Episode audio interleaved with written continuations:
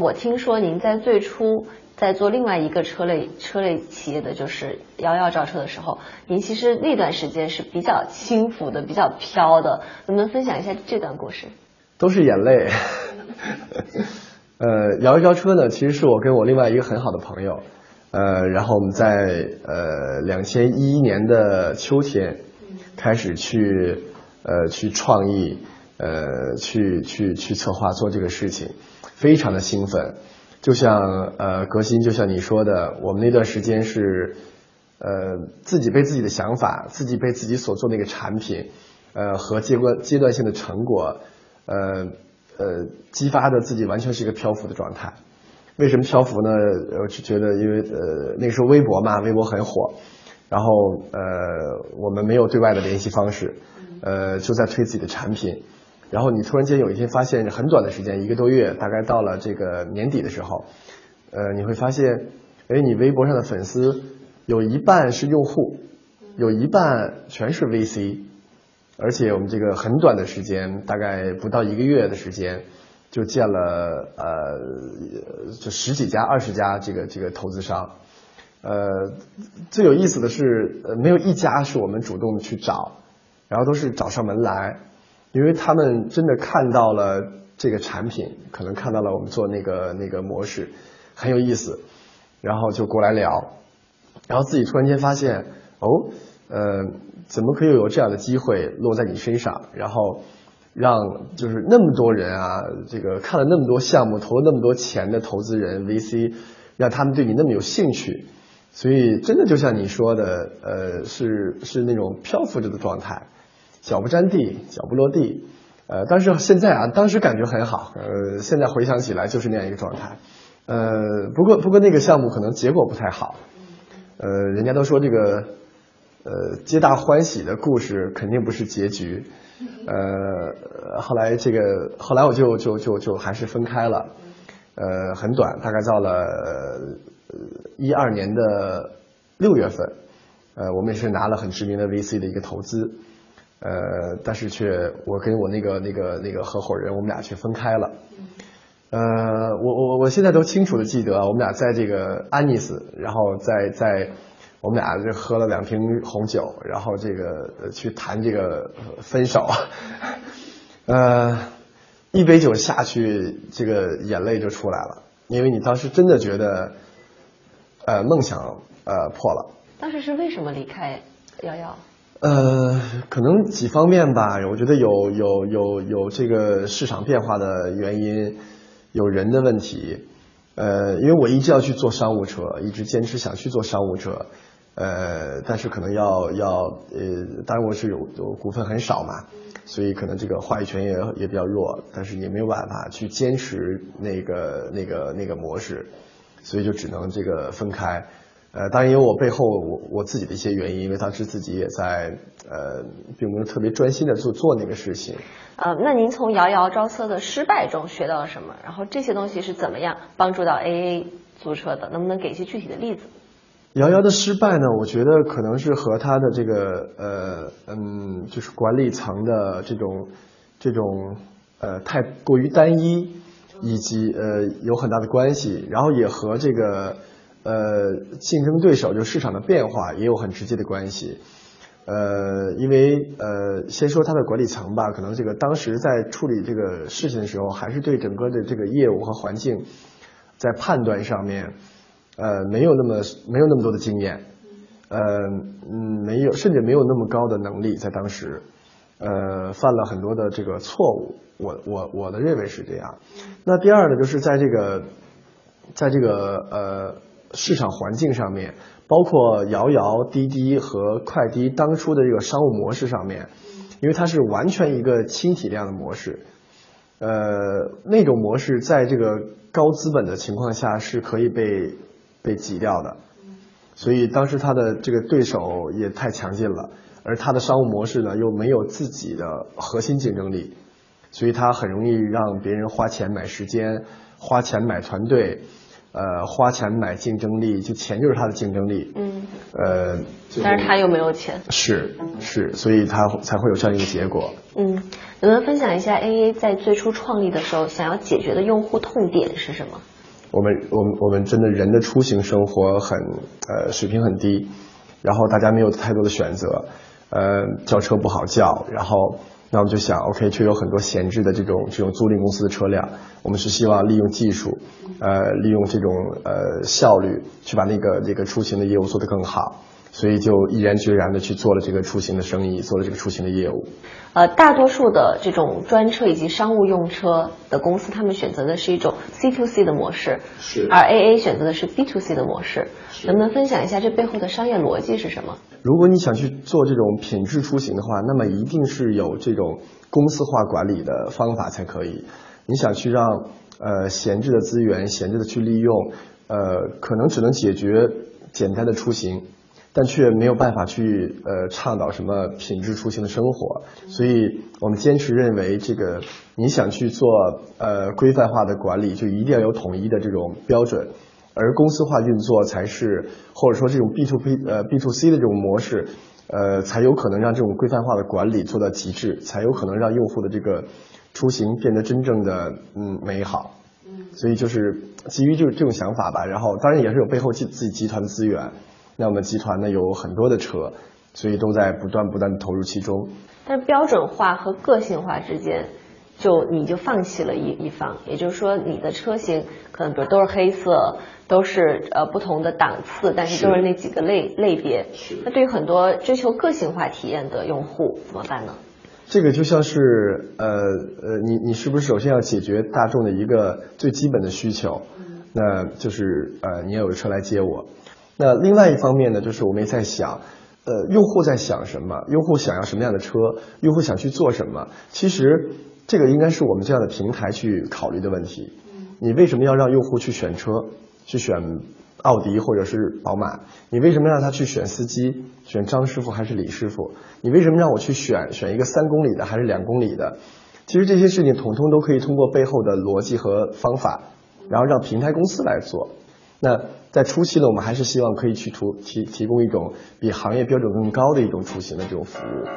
二零一四年，移动叫车软件引发补贴烧钱大战，一年过去，战火从打车预约蔓延到专车预订。AA 在这个资本汹涌的行业里立足的秘诀和根本是什么？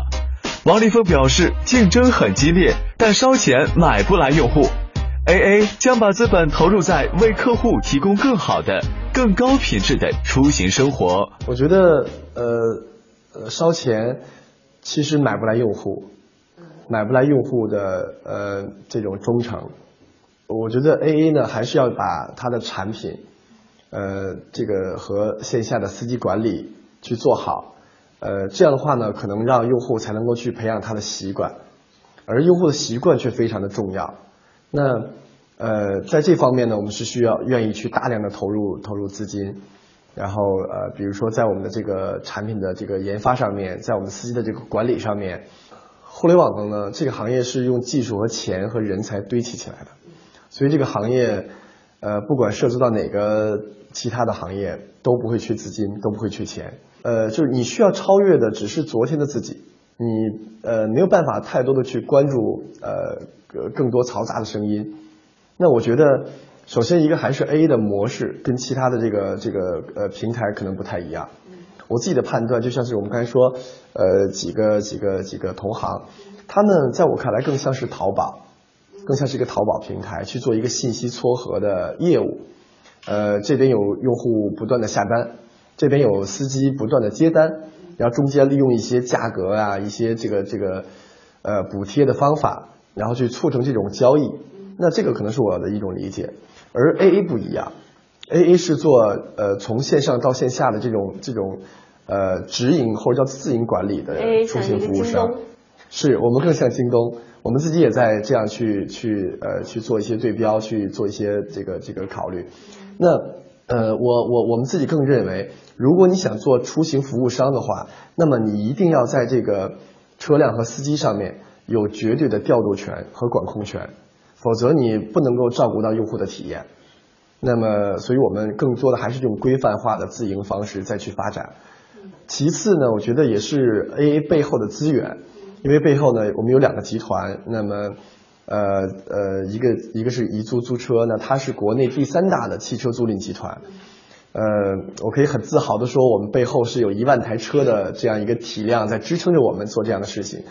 所以我可以很快速的去全国扩张，呃，甚至将来更大范围的去扩张，因为我们在呃呃几十上百个城市里边都有现成的车队。呃，另外呢，我觉得，呃，最后一点也是我最看重的一点，就是 A A 在这个呃自营车队呃包括这个司机自主管理的这个这个经验上面和我们自身的一个团队上面啊，我们是走在最前面的。呃，A A 在国内呢有几个呃创新，第一个呢，呃，A A 是国内第一家国内企业去做这种按分钟租赁的这样的一个一个产品，那么。第二个呢是 A A 是第一家这个完全自营车队，然后去做这种用户出行的服务商。那我相信这些东西都是我们跟别人的一些差异。你觉得这个在补贴以及这种呃前期投入的这个阶段啊，大概会持续到什么时候呢？呃，我相信会有一个很长的过程，因为呃嗯，因为竞争真的很激烈，然后这个呃这个行业也不缺资金。呃，但对于 A A 来讲，我觉得可能我们呃还是更愿意踏踏实实去做一些事情，因为 A A 可能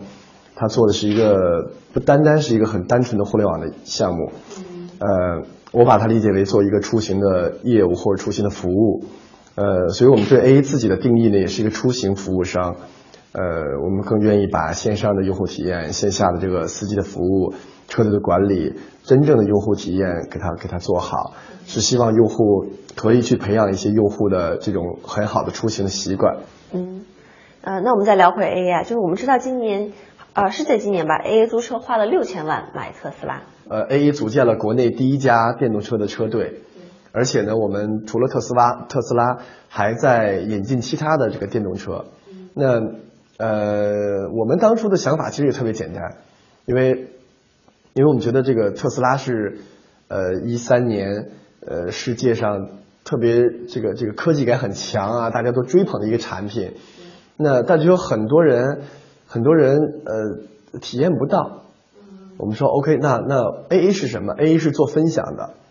A 那我说好，我说我说我们来做，我们按分钟把特斯拉租出去，让更多的人，不管你买得起还是买不起，只要你对它有兴趣，你就可以在第一时间享受得到。二零一四年八月，北京市交通委下发通知，严禁私家车用于出租运营。二零一五年一月，一则北京四辆专车涉嫌非法营运被扣的新闻，在专车当红之时引起了用户关注，而一直自营车队的 AA 租车无辜躺枪。在王立峰看来，规范的做租赁业务，政府还是鼓励创新的。啊，八月十二日，北京市交通委的运输管理局下发了这个关于严禁现现车的租赁企业为非法盈利提供便利的通知。那这个通知呢，是严禁私家车用于汽车租赁企业的运营，并且禁止汽车租赁公司配备代驾司机。我们想问问，A A 的主要车队的服务主体是他所呃针对的这个群体吗？如果不是，那是什么？呃，我关注到了那个通知，呃，其实那个通知强调内容呢，呃，一直都是北京市政府就地方性的一个法规的规定。那么就是呃，第一个是禁止私家车运营，呃，第二个呢是这个呃汽车租赁公司不允许配这个司机的代驾服务。呃，其实行业一直如此，一直如此。这次他只是又强调了一下，呃，市场一直存在，用户需求一直存在，因为。呃，大众的这种交通工具、交通出行，它不能够满足所有用户的这个这个呃出行需求。我们有很多，比如说，呃，我要结婚啊，我要接重要的客人啊，我要送这个宝宝上学呀，呃，送这个这个呃太太去医院啊，等等等等等等啊，它其实是很难被满足。所以技术呢，带给了我们新的机会，然后技术成熟了，那么呃，行业有了新的产物。那呃呃，我们的政府可能会有一些声音，呃，发一些通知，但是我相信啊，这个还是鼓励创新为主。那呃，可能会有这个滞后的地方，我是说法律法规比较滞后的地方。那么因为是矛盾的，因为企业认为，呃，法无禁止即可为。那么呃，你你的市场、你的企业可能会走在前面去。所以呃呃呃，你看 A 没有一台私家车。呃，那么我们也是愿意去呃遵照一些法律法规去做我们自己的事情。那呃，我觉得它不矛盾，一点都不矛盾。而 AA 本身呢，在商务模式上面和这个业务架构上面，也是一个这个呃第三方的平台型公司。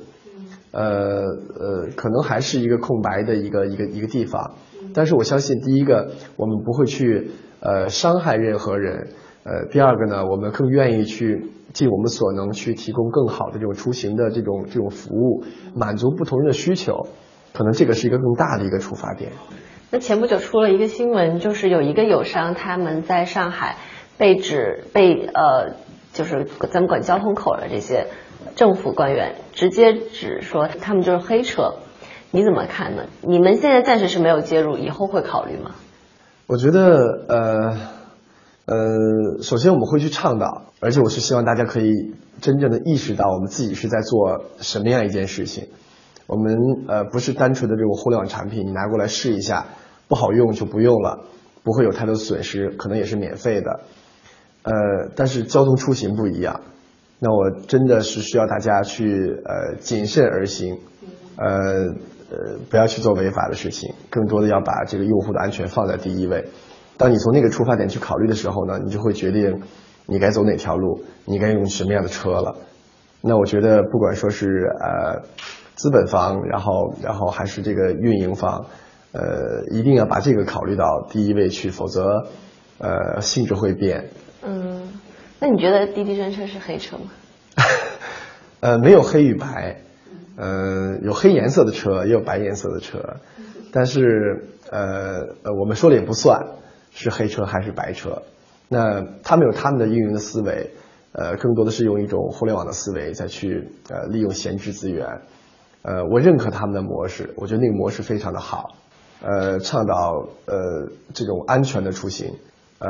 你不能让周围所有人都说你好。我觉得如果自己评价的话，一半人说你好，一半人说你不好就可以了。嗯，那你怎么解读上海刚出台的这个扣押滴滴专车的这个行为呢？呃，我觉得因为呃还是私家车嘛，私家车运营是不合法。呃呃，其实我觉得政府的考虑首先还是安全。因为一旦了出了一些交通事故，呃，带来一些呃人员财产损失的话，呃，这个这个影响会非常的大，所以我能够理解政府的这个行为，呃呃，是可能会有一个不断不断规范的一个一个一个进程。嗯，A 现在是百分之百都是自营车吗？是，没有一辆 C to C 的那种模式的车来接。呃，一辆私家车都没有。嗯，为为什么呢？就为什么完全不考虑那种模式？因为不管是在哪个地方，毕竟是呃私家车是不能够运营的，所以我们不想去做违法的事情。那我们不觉得你让用户呃做一个你都有可能没有没有没有没有嗯没有承载能力的这样一个司机去拉你出行，我不觉得这是一个很好的事情。呃，所以我们还是要去让对司机进行一个一个管理，然后进行一个培训。呃，可能成本会很高，因为你要去付车辆的租金，然后你要去管理司机，你的工作量可能会很大。呃，当然有很多可以通过技术方法去解决，但是呃，如果它换来的是用户对你的认可，然后你这种认可又可以逐渐逐逐渐被传递，我觉得是值得的。呃，我们相信在未来的一段时间内，我们也是有这样的能力。或者说是这个资金的实力去做这样的事情。那在监管上，AA 有没有一些什么样具体的担心？呃，我们有信心，然后担心其实真的不太多。呃，因为我觉得第一个呢，呃呃，AA 还是在比较规范的去去做这个出行，呃，或者说是这个呃租赁的这个业务。呃，第二个呢，我们是对我觉得对监管部门就是政府，我觉得真的是很鼓励创新。呃，我们跟呃各地的政府，北京的、外地的，呃很多政府都会有这个交委啊等等，都有一些接触，然后也在跟他们不断的沟通。呃呃，坦白讲是提了很多建议。呃，比如说在广州，呃广州这个呃一五年马上推那个约租车，A 租车呢就是非常非常积极的在参与此事。那么我们给了我们很多很多在技术上面、产品上面，呃这个用户管呃司机管理上面的一些建议。然后呢，呃，政府也都非常的乐意去倾听，所以我觉得，呃，我们对市场、对呃政府、对这个用户，包括我们的司机，都呃充满信心。能不能跟我分享一个您在做 AA 租车的车的时候体会到的一些故事，或者说您跟一些司机打交道的一些故事？